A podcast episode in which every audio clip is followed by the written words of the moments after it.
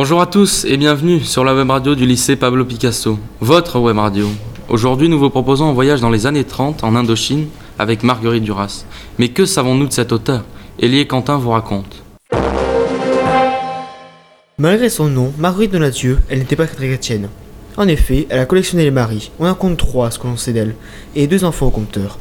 Mais si ce n'était que ça, personnellement, je crois qu'elle portait malheur. Son premier mari et son premier enfant sont morts, et son second mari a fait un séjour à Dachau et en est revenu totalement déformé. À la place d'un troisième mari, je serais parti en courant, moi. Tout ça n'a pas dû lui faire que du bien, car elle était devenue alcoolique. Oui, car pour elle, l'alcool a été fait pour supporter le vide de l'univers, le balancement des planètes, leur rotation imperturbable dans l'espace, leur silencieuse indifférence à l'endroit de votre douleur.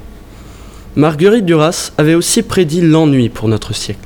En effet, cette écrivaine avait dit Je ne voudrais pas être à la place des gens qui vivront après les années 2000. Toutes les conditions sont réunies pour que l'ennui soit vécu dans sa plénitude, l'ennui profond.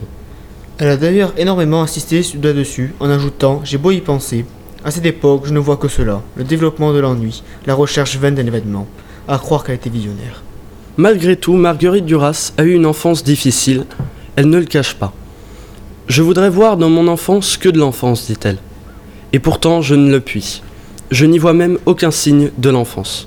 Cette phrase si simple, qui semble venir elle-même de la bouche d'un enfant, résume bien le portrait de Marguerite Duras. Oui, enfin, pas tout à fait quand même. La vie littéraire de Marguerite Duras est encombré de nombreuses confrontations avec d'autres euh, grands écrivains de son époque. En effet, elle aura affirmé que des gens très célèbres, pour moi, n'ont pas écrit. Sartre, il n'a pas écrit. Sartre était responsable du si regrettable retard culturel et politique de la France. J'en prends. Pour moi, il n'a pas su ce que c'était écrire. Il a toujours eu des soucis annexes, des soucis en second, de seconde main.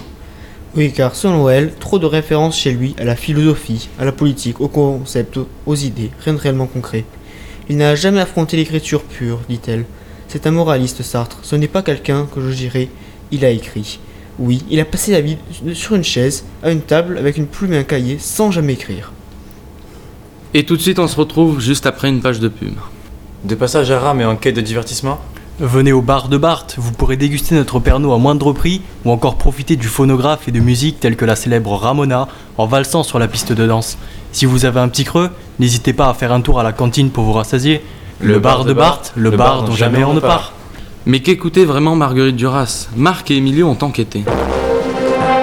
Selon Marguerite Duras, la musique est une évidence. Elle confia, pour moi, c'est la plus haute instance de la pensée, à son stade non formulé, à son stade presque millénaire, archaïque. Elle ne sait pas ce qu'elle dit, la musique, elle ne sait pas ce qu'elle fait, elle est innocente à en hurler. Marguerite Duras adorait la musique classique, notamment les œuvres de ses compositeurs.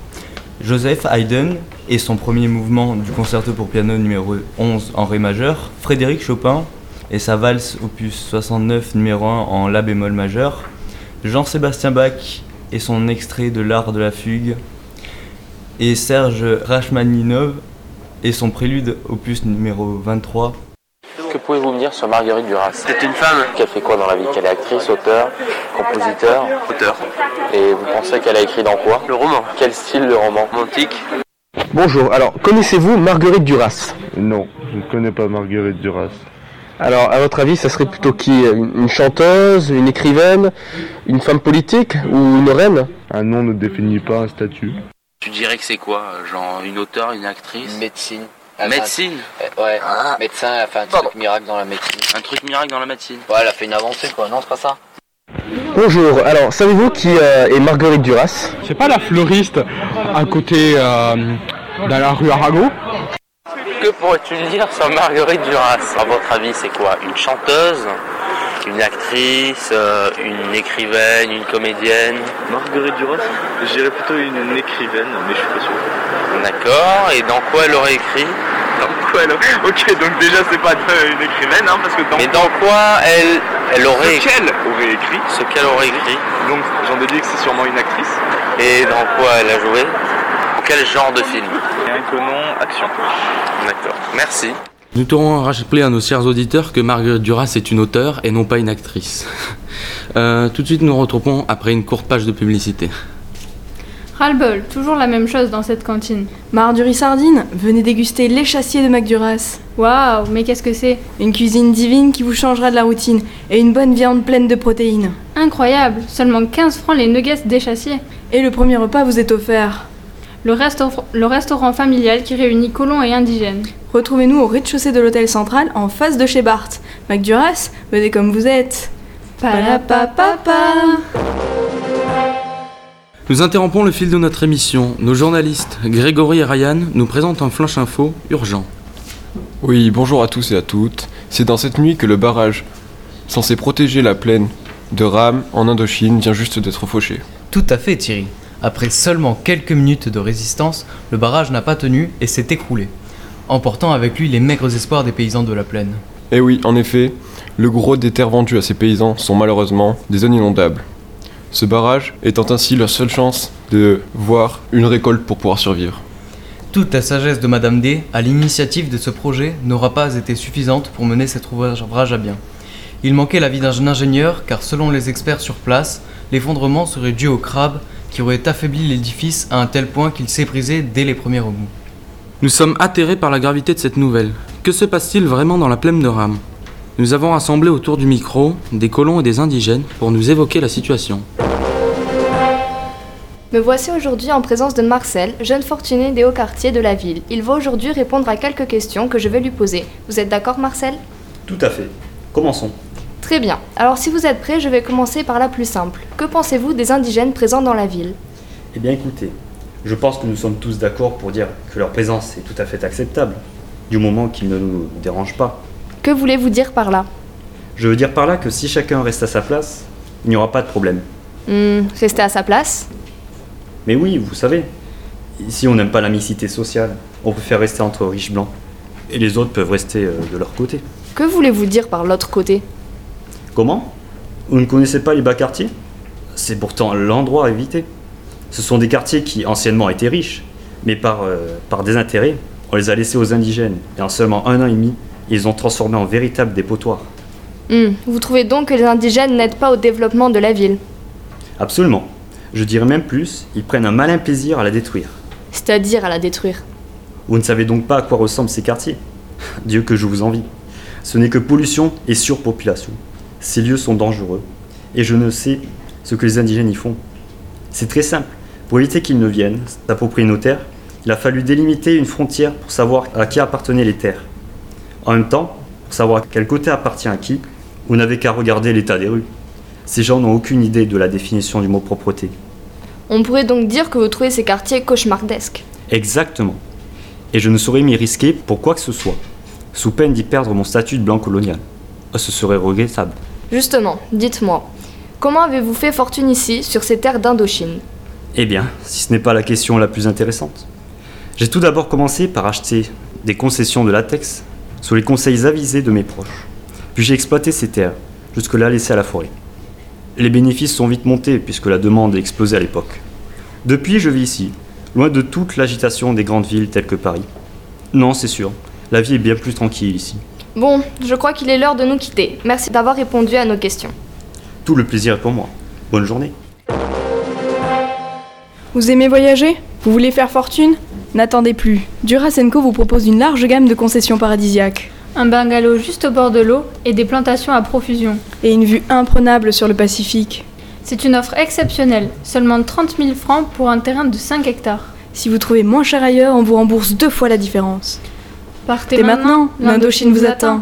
Joignez-nous au 00 84 7000. 00 84 7000. Offre soumise à condition à retrouver dans les colonies participantes. Offre valable du 18 mai au 18 août dans la limite des stocks disponibles. Photo non contractuelle. Ah, il est bien loin le temps des colonies. Mais nos antiquaires, Luna et Alexandra, ont trouvé de véritables pépites. Tout de suite, c'est la vente aux enchères. Vieille Citroën Monel B12 mise en vente par Monsieur Joseph. Voiture familiale ayant servi principalement sur la route menant à Ram. Quelques réparations sont à prévoir, question sécurité et consommation. Le carburateur engendre une surconsommation de 12 litres au 100 km, élevant ainsi à 24 litres au 100 km. Défaillance du radiateur, la consommation est de 50 litres maximum au 100 km. Cependant, une réparation a été effectuée il y a deux mois. Les pneus doivent obligatoirement être changés, ils sont bourrés à la feuille de bananier. Les phares sont inutilisables, les portières tiennent au fil de fer, il n'y a plus de poignée. Le prix de vente prendra en compte les réparations qui sont à effectuer. Nous attendons vos offres. Splendide diamant mis en vente par Madame M, ancienne institutrice en Indochine française. Il a été le joyau d'une riche famille de planteurs chinois. La qualité n'est pas garantie mais il est en excellent état. La mise à prix de départ est de 20 000 francs. Magnifique phonographe, la voix de son maître, des années 30. Extérieur noir avec poignée chromée, intérieur vert et bras en métal chromé également. Il est en excellent état de fonctionnement. Il a été offert par un riche planteur chinois à la jeune fille qui le met en vente. Il est vendu avec les disques Ramona et un soir à Singapour. La mise à prix de départ est de 400 francs. Et tout de suite, nous allons écouter l'interview d'un indigène qui est venu spécialement dans notre studio. Bonjour Raymond. Bonjour. Je vais maintenant vous poser quelques questions sur Ram. Très bien. Tout d'abord, où habitez-vous dans Ram J'habite au nord des quartiers indigènes. Vous avez un commerce là-bas, n'est-ce pas Oui, j'ai un petit compartiment où je vends des œufs qui viennent de ma petite ferme. Dites-moi, que pensez-vous des tramways qui circulent en ville Ah, ça, c'est une invention merveilleuse, même si je ne l'ai jamais pris, puisqu'ils sont toujours pleins. J'ai remarqué que leurs vitres sont brisées, sûrement des voyous. Alors, qu'est-ce que vous pensez des coloniaux qui habitent dans les hauts quartiers Ceux-là, je les aime pas. Une fois je suis allé là-bas, je les voyais se balader et se reposer dans leur jardin. Aucun d'entre eux ne travaillait. Et puis à midi, quand j'ai voulu me restaurer, dans tous les bars et les restaurants, ils m'ont jeté dehors comme un manque à rien. Pensez-vous que la séparation apparente entre les coloniaux bourgeois et vous qui êtes de la classe moyenne soit nécessaire? Nous sommes des coloniaux autant qu'eux. Il ne devrait pas y avoir de différence. Au lieu de cela, ils m'ont vendu des terres incultivables. Là-bas, la seule chose qui me permette de vivre, ce sont mes poules. Merci d'avoir répondu aux questions que je vous ai posées. Il n'y a pas de quoi. Bien, nous arrivons au terme de notre émission. Merci de nous avoir écoutés et à bientôt sur Web Radio Picasso.